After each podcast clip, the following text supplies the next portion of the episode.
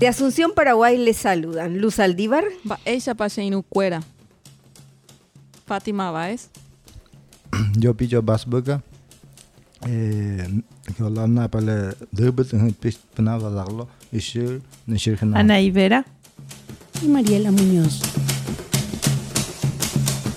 Ondas Diversas es un programa radial de la Secretaría Nacional de Cultura que se difunde a través de Ondas AGBU del Centro Cultural Juan de Salazar.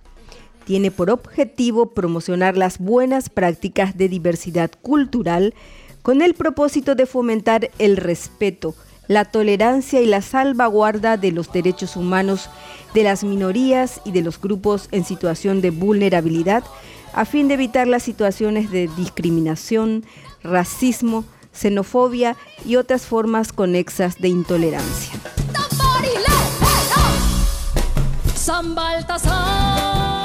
Diversidad funcional. La discapacidad funcional es un término alternativo al de discapacidad que se ha venido utilizándose por iniciativa de algunas personas afectadas y que pretenden sustituir a otros cuya semántica es considerada peyorativa como los términos discapacidad, minusvalía o invalidez.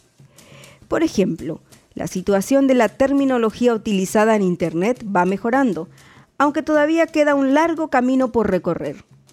Según Google, se mencionan las palabras minusválidos, 1.570.000 veces. Discapacitados, 19.600.000 veces. Personas con discapacidad, 65.100.000 veces. Personas con diversidad funcional, 751.000 veces.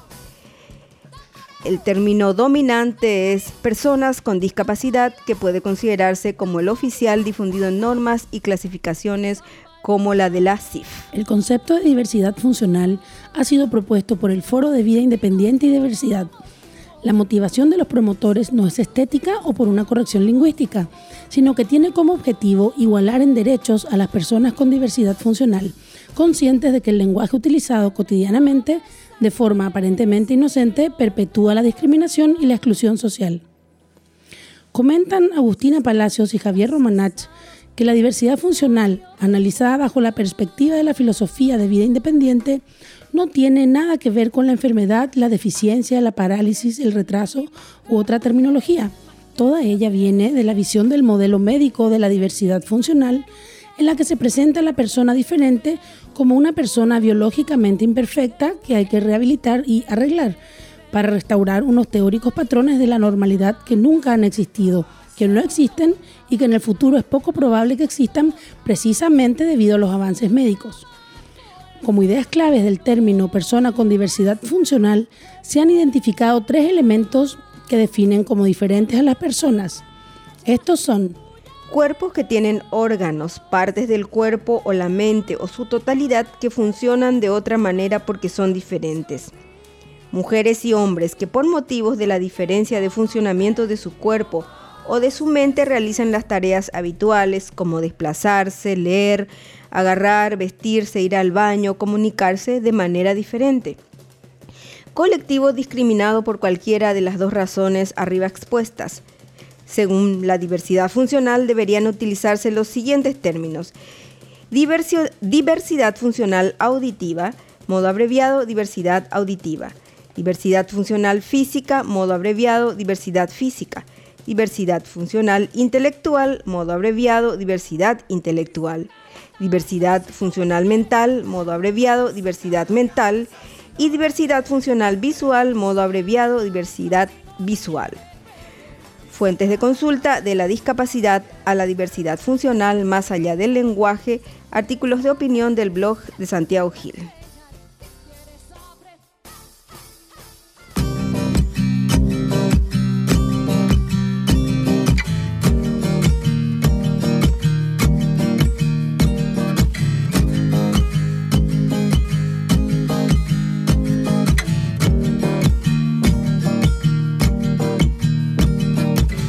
Cruzando ríos, andando selvas, amando el sol. Cada día sigo sacando espinas de lo profundo del corazón. En la noche sigo encendiendo sueños para limpiar con el humo sagrado cada recuerdo. Cuando escriba tu nombre en la arena blanca con fondo azul. Cuando mire cielo en la forma cruel de una nube gris, aparezcas tú. Una tarde subo una alta loma. Mire el pasado, sabrás que no te he olvidado.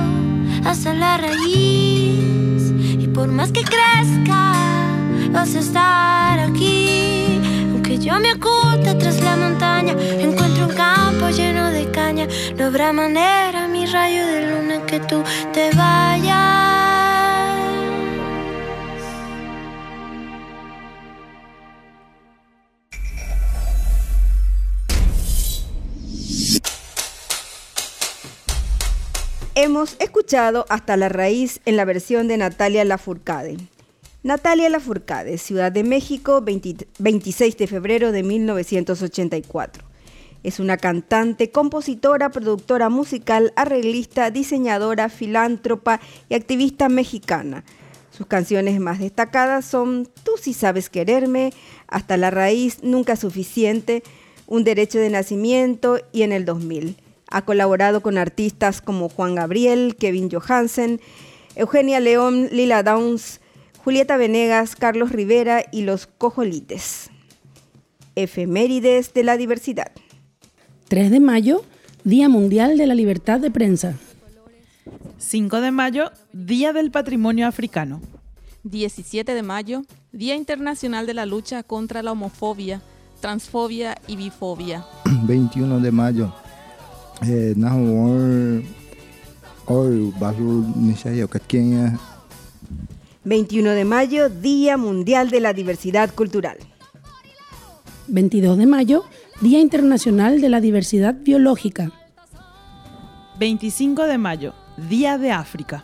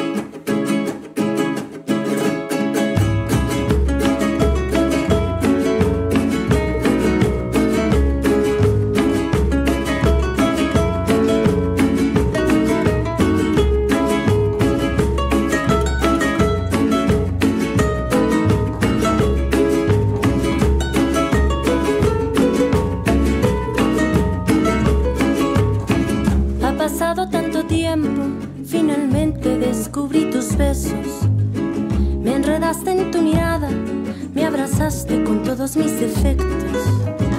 Tú sí sabes quererme, tú sí sabes adorarme, mi amor, no te vayas, quédate por siempre, para siempre, para siempre amarte. Corazón, tú sí sabes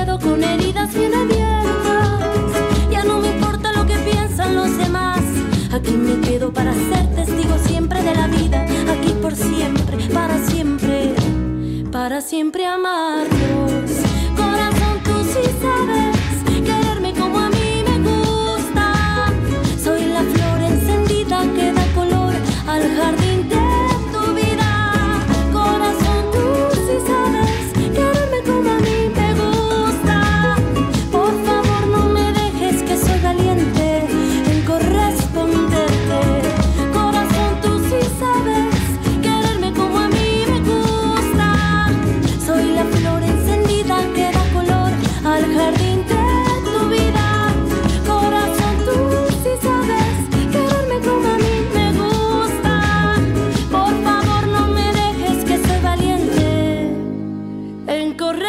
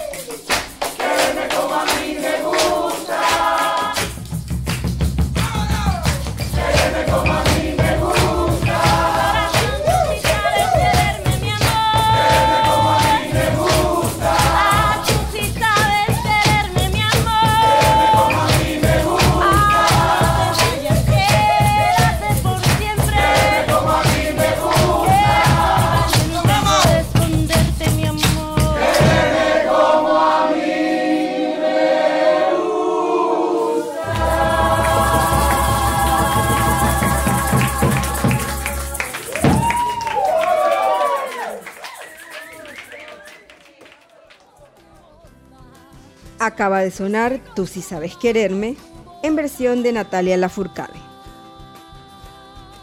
Décima reunión de la Comisión de Diversidad Cultural del Mercosur.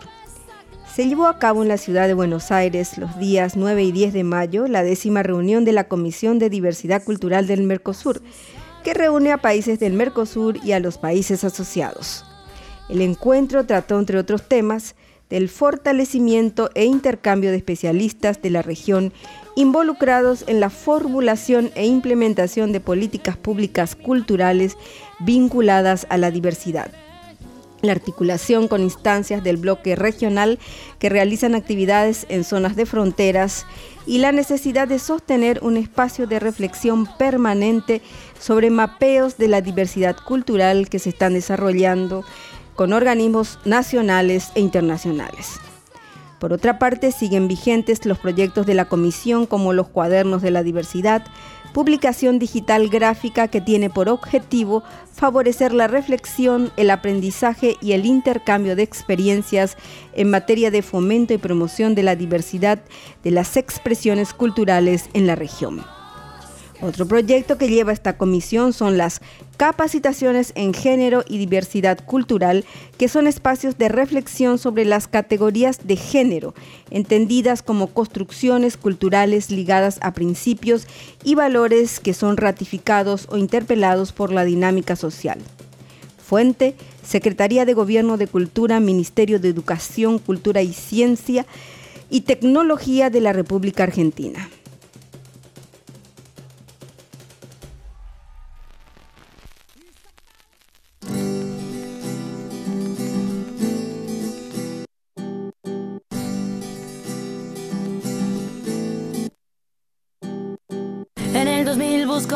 París, un cerebro inteligente que no se emborrache en viernes, ni un tonto loco que esté baboso, ni un instinto animal que el sexo vuelva loco. En el 2000 las mujeres visten gris, los tirantes transparentes, más abierta y a la mente nos vuelve locas, un poco sonzas. Si ven a Ricky Martin en revistas lo recordan.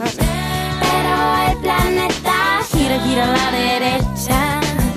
Cada vez ya la noche es más tibia, sin amor se enfría.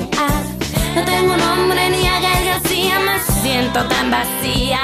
A ver, a ver, ¿qué pasa en el siguiente día?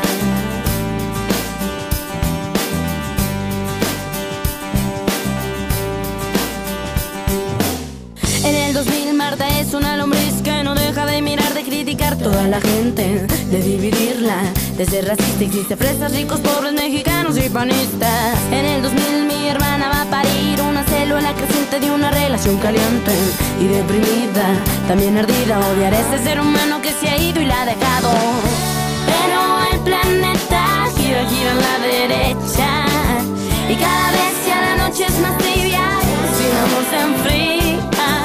No tengo nombre ni a Gael García, me siento tan vacía.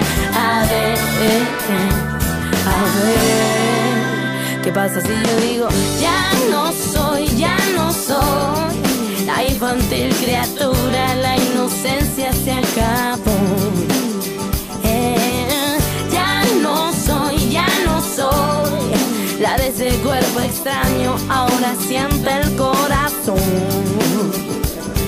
Eh, ya no soy, ya no soy la infantil criatura, la inocencia se acabó, se acabó.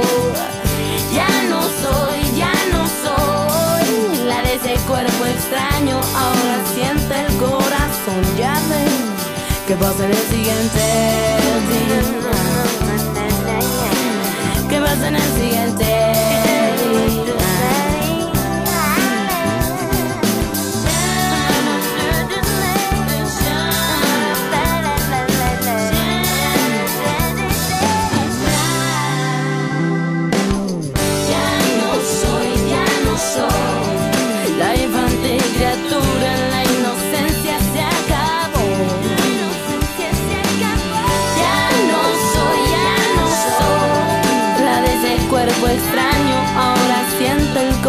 corazón, ya ven que pasa en el siguiente.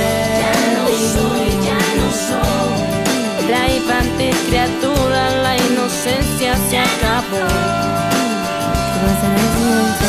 Ya no soy, ya no soy la de ese cuerpo extraño, ahora siente el corazón. ¿Qué pasa en el siguiente día?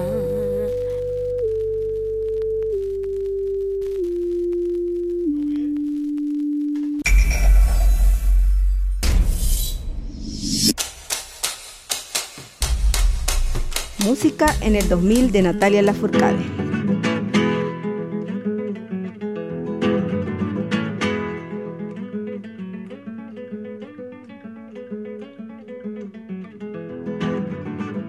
Mujeres que hicieron historia.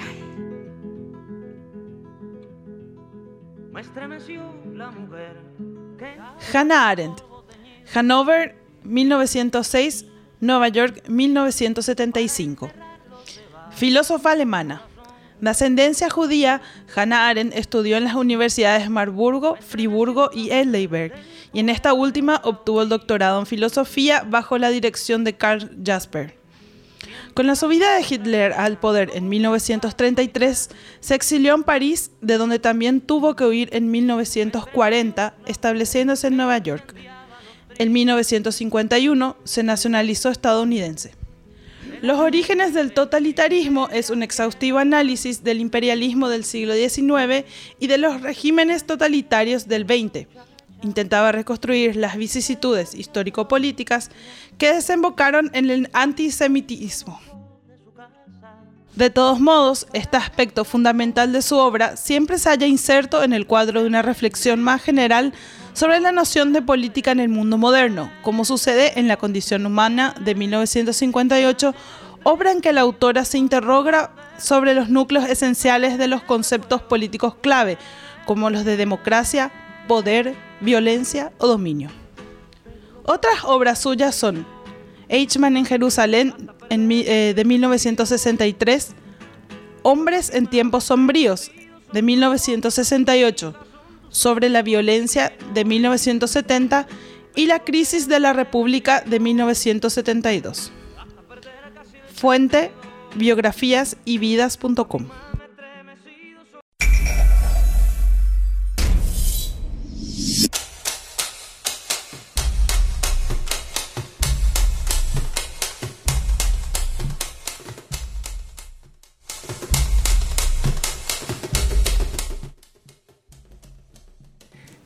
Estas son nuestras voces. A fines del año 2016, por resolución ARRES 71-178 de la Asamblea General de las Naciones Unidas, se proclama el año 2019 como el Año Internacional de las Lenguas Indígenas, con el fin de llamar la atención sobre el peligro de desaparición de las lenguas autóctonas. En el marco de este año, la Secretaría Nacional de Cultura a través de la Dirección de Interculturalidad y Asuntos Indígenas de la Dirección General de Diversidad, Derecho y Procesos Culturales, eh, realizará una serie de ciclos de conversatorios, las lenguas indígenas del Paraguay, pasado, presente y futuro de la diversidad cultural. Hoy queremos comentarle lo que fuera nuestra primera experiencia el día 20 de mayo en Hernandarias, donde se llevó a cabo el primer ciclo de este conversatorio. Con nosotros, Anaí Vera y Claudelino Balbuena, quienes nos comentarán cómo estuvo ese día. Anaí, bienvenida. El día 20 de mayo se realizó en la ciudad de Hernandarias, específicamente en el Museo de Itaipú, Tierra Guaraní, el primer conversatorio denominado Las lenguas indígenas del Paraguay, pasado, presente y futuro de la diversidad cultural. En aquella oportunidad tuvimos la presencia de cuatro de referentes lingüísticos de cuatro pueblos indígenas pertenecientes a los pueblos H, Paintaguterá, Abá Guaraní y Mbga Guaraní. Asimismo, contamos con la presencia de la antropóloga, la doctora Capucine Baudin, que es de la Universidad Sorbonne de París, quien también nos dio una conferencia acerca de la lengua guaraní tupí en, en época colonial.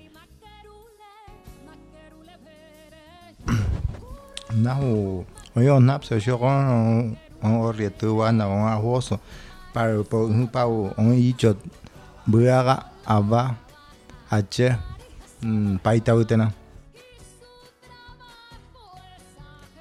depende a jete po a antropologi tawa itu os itu deep kena daj pona e meti i kena kapusim ti questo Cabe destacar que este conversatorio fue organizado por la Secretaría Nacional de Cultura, la Itaipú Nacional y la Embajada de Francia en Paraguay, junto a la Alianza Francesa de Asunción, con el apoyo de la Secretaría de Políticas Lingüísticas, el Ministerio de Educación y Ciencias y el Instituto Paraguayo del Indígena. Bueno, el, el- el conversatorio, bueno, tuvo una, una metodología de diferentes expositores y luego una serie de, preguntas del público para generar eh, debate. Se dividió en tres momentos. El primer momento del conversatorio estuvieron las exposiciones de los panelistas indígenas. Y los representantes fueron por el pueblo abaguaraní, eh, la señora Antonia Duarte y el señor Marcelino Duarte. Por el pueblo Paintamuterá estuvieron presentes Eulalio Aquino, Emil Saquino y Leonido Benítez. Por el pueblo Mbá Guaraní estuvieron presentes Víctor Cabral y Tarciano Benítez. Y por el pueblo H estuvieron presentes Seferino Cregui, Andrés Torales y Rosalba Chacutagui. De manera general, eh, la mayoría de estos representantes indígenas tenían ya una experiencia como docentes en la enseñanza, sobre todo de cada uno de sus lenguas maternas. Y en ese sentido, lo que más reforzaron es la necesidad de poder contar con mayor formación en cuestiones lingüísticas, metodológicas, para poder tener mayor facilidad en el momento de enseñar la lengua materna y poder hacer la normalización y la estandarización en la escritura de, sus diferentes lenguas. Asimismo, relacionaron cómo la lengua y sus idiomas está vinculado no solamente a la cuestión identitaria y cultural, sino también con el territorio. En ese sentido, la pérdida de los bosques, la extinción de las especies de fauna y flora también afectan a la pérdida de la lengua. Uno de los profesores nos decía, ¿cómo voy a explicar a mi hija lo que significa, por ejemplo, y mencionó un nombre, el nombre de un ave en su idioma, si es que esa ave ya no existe si no tenemos más monte y estamos rodeados de la soja. Entonces existen diferentes desafíos en el momento del registro y de la salvaguarda de las lenguas indígenas. Por otro lado, otra de las cuestiones que presentaron como un gran desafío son las variaciones lingüísticas que existen dentro de los propios pueblos. En ese sentido, por ejemplo, el pueblo H, ellos están divididos en cuatro grupos diferentes: H-Ba, H-Puna, H-Gatú y H-Illona. Y, Illona. Y esos cuatro grupos, a pesar de que todos hablan la misma lengua H, existen algunas variaciones lingüísticas que se diferencian como los H del norte y H del sur sobre todo. Entonces es un gran desafío poder plasmar esa diversidad en los libros. Lo mismo sucede con el pueblo Paintamuterá, que también están divididos en, tres subgrupos, en los que pertenecen a la región del Aquidabán, que se denominan como un los que pertenecen a la región del Yasucabendá, que se autodenominan como de Ubuputé, y la región de Ubupopu. Son también ellos, además de la cuestión, en la variación lingüística, eh, también presentan algunas diferencias en cuanto a las ceremonias rituales, inclusive en las cuestiones culturales se diferencian estos tres grupos, por más que hablan la misma lengua, existen varias, algunas, existe más diversidad de lo que los libros pueden plasmar muchas veces.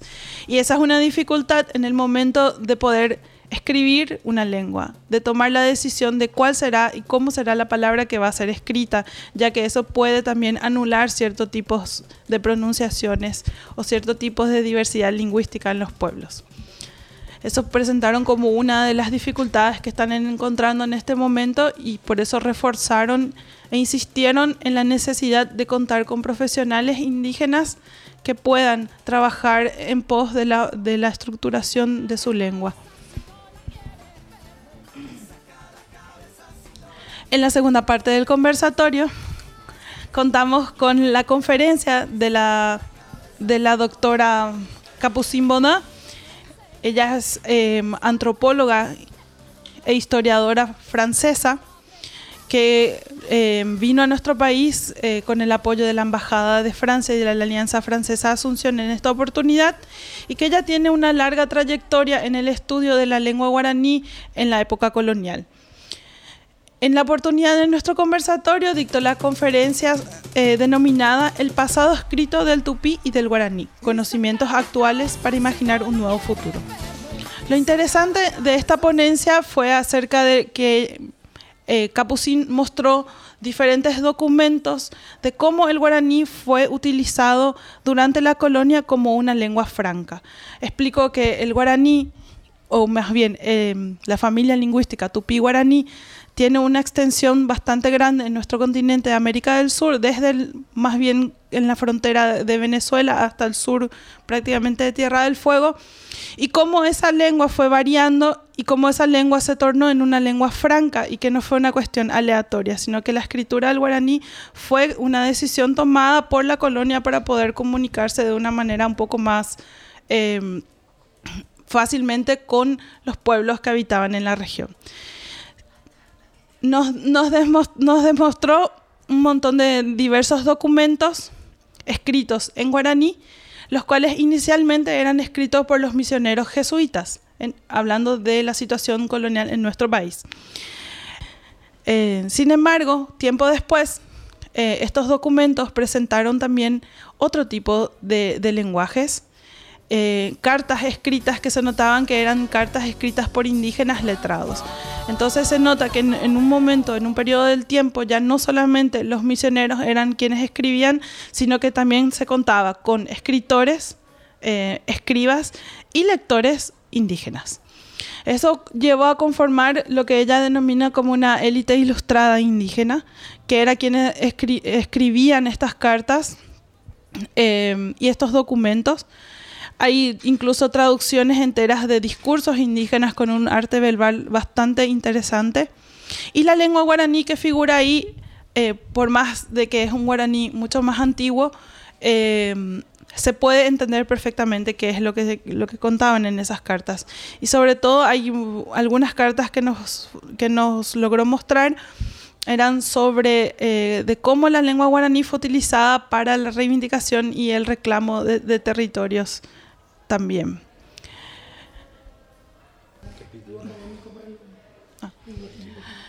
En, esos documentos también se pudo observar de cómo la lengua guaraní fue importante en, la parte documental y en la parte escrita, pero sin embargo que el guaraní no solamente estaba dentro de lo escrito, sino eso, en, lo oral. O sea que el, guaraní a nivel oral era utilizado tanto en los territorios indígenas, pero también en lo cotidiano, en las estancias y en, los pueblos. Sin embargo, la, escritura y la oralidad del guaraní se dio sobre todo en las misiones y en las parroquias indígenas. Y esto también llevó a considerar de que em, a través del discurso, de los discursos eh, indígenas que fueron registrados, se puede observar, como dije antes, el tema del arte verbal indígena, pero también la fuerza y el poder que tuvo el guaraní sobre otras lenguas indígenas. Entonces ella logra demostrar eso, además de, hablar de cómo, cómo, el guaraní, a pesar de, de que fue utilizado como una lengua de occidentalización y de evangelización, por más, eh, por más o a pesar de ello, la lengua guaraní sigue manteniendo su fuerza y su, y su reivindicación de algunos aspectos políticos y territoriales que los pueblos indígenas fueron haciendo. Em, por otro lado, mencionó eh, la importancia de, del estudio de este tipo de documentos para poder entender cómo fue cambiando la lengua guaraní a lo largo de los siglos y presentó una página web en la que ellos están colocando estos documentos antiguos que se pueden, se pueden buscar ciertas palabras en los documentos que pueden tener, uno puede tener acceso eh, a través de eh, Instituto de Lenguas de América Latina, que es de la universidad. Y reforzando de, poder entender un poco eh, estos mecanismos de pensar el, guaraní tanto en el pasado como cuál es la proyección que se tiene no solamente para el guaraní, sino también para las lenguas indígenas hacia el futuro. En la tercera parte del conversatorio, eh, bueno, se presentaron como se articularon estos, estos dos, dos primeros momentos entre las ponencias de los panelistas indígenas y también de la ponencia de la doctora Boda. Y lo que se logró ver fue es que la importancia de conocer estos procesos que tienen la lengua y las transformaciones lingüísticas y el poder que desempeña la lengua en, en diferentes aspectos. En ese sentido, la lengua guaraní, considerada como guaraní oficial o el guaraní paraguayo, los representantes indígenas manifestaron como esta lengua también está anulando sus guaraníes diferentes. Es decir, tanto el, la lengua paintautera como la lengua abaguaraní, la lengua ambudá guaraní y la lengua che, a pesar de ser consideradas parte de la familia lingüística guaraní, son guaraníes o lenguas guaraníes diferenciadas.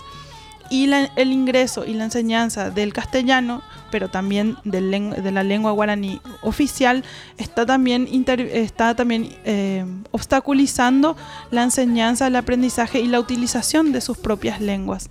Entonces ellos resaltaron eso de cómo este año es importante de que se pueda visibilizar a las lenguas indígenas y la importancia de poder darle eh, los recursos suficientes para poder mantenerlas vivas. El objetivo principal de este ciclo de conversatorios es dar un panorama lo más completo posible de la diversidad lingüística y cultural de los pueblos indígenas del Paraguay. El desafío tiene como objetivos específicos eh, fomentar y poner en valor a las lenguas indígenas como patrimonio cultural, promover y sensibilizar a la ciudadanía acerca de la diversidad cultural existente en el Paraguay, concientizando al público sobre las necesidades de salvaguardar el patrimonio lingüístico indígena del país producir conocimientos sobre la diversidad lingüística y cultural que tendrán incidencia en proyectos de investigación científica nacionales e internacionales, así como en proyectos educativos, y principalmente establecer un diálogo profundo entre las instituciones nacionales, los pueblos indígenas, la ciudadanía y el sector académico para establecer futuros proyectos a fin de lograr la valoración y la preservación de la diversidad cultural del Paraguay. Esto fue todo por hoy. Si quieren comunicarse con nosotros, escríbanos en ondasdiversas.gmail.com. Hasta pronto. Ya yo ya bebé. Dependen gilet Nachik. Hasta pronto.